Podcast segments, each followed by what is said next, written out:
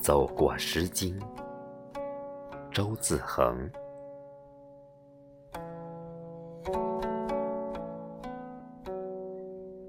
关雎，关关雎鸠，在河之洲。窈窕淑女，君子好逑。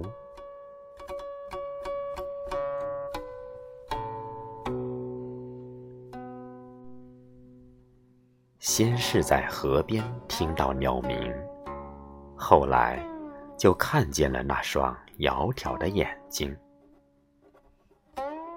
再后来，绿草更绿，蓝天更蓝，太阳陡然间加大了温暖，就像我的心陡然间颤了一下。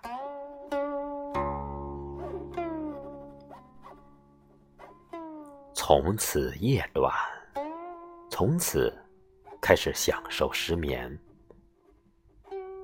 那空灵通透的了无睡意，如同河底摇曳的水草，辗转反侧，却始终朝着水流的方向。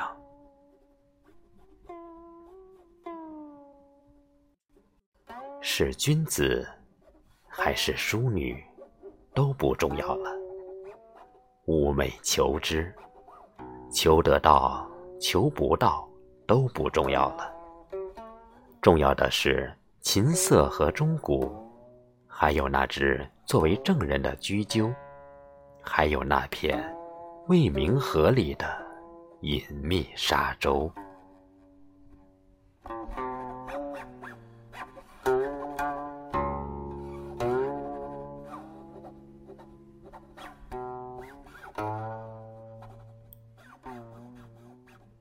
鸠木，南有鸠木，葛藟雷之。乐之君子，弗履妥之。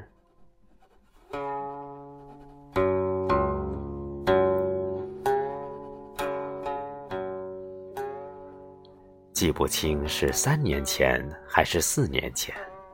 我在山中看到了一棵爬满葛藤的大树，树干弯弯，就像男人张开的手臂；葛藤绕绕，就像女人软软的厮手。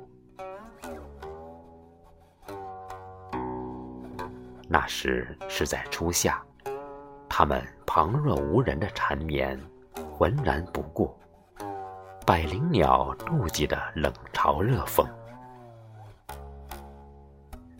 三年后，还是四年后的今天，我在山中又看到了那棵爬满葛藤的大树，树干弯弯，就像男人张开的手臂；葛藤绕绕，就像女人软软的厮手。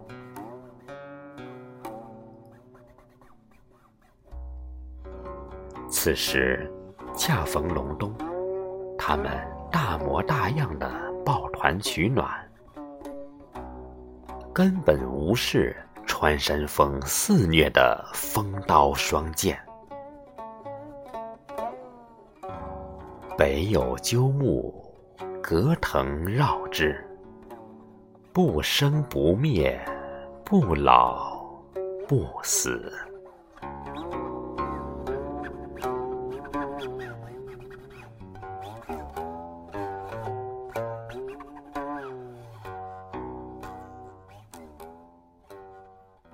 鹿鸣，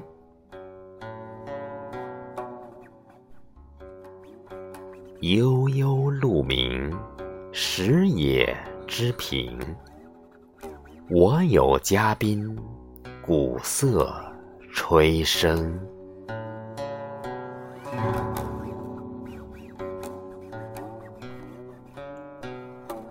我居住在长白山下，却从来没有听到过鹿鸣。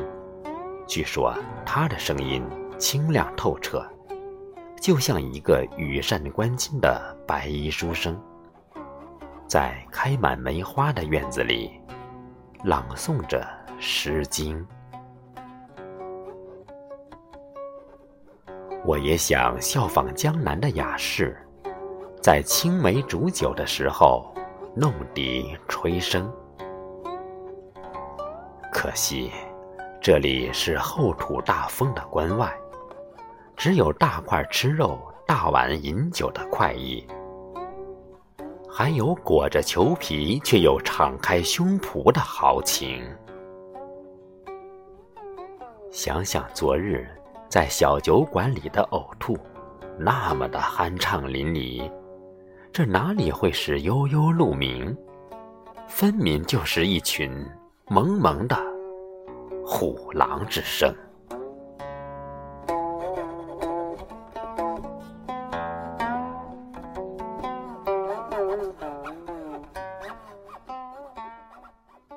桃夭。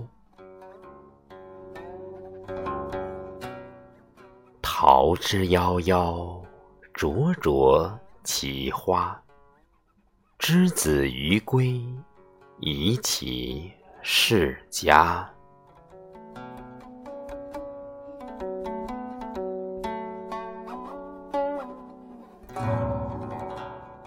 桃花和你无关，李花也是，还有百灵鸟和杜鹃。西子湖和日月潭，泰山、黄山、峨眉山，还有女儿红和大红袍，香奈儿和百达翡丽，还有稻香村和驴打滚儿，还有《诗经》和飘。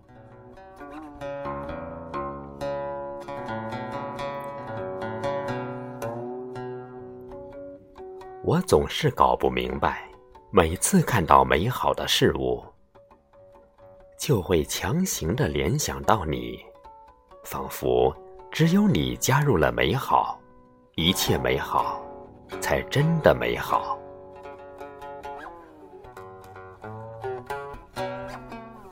就像之子于归的桃之夭夭，才能灼灼其花，才能。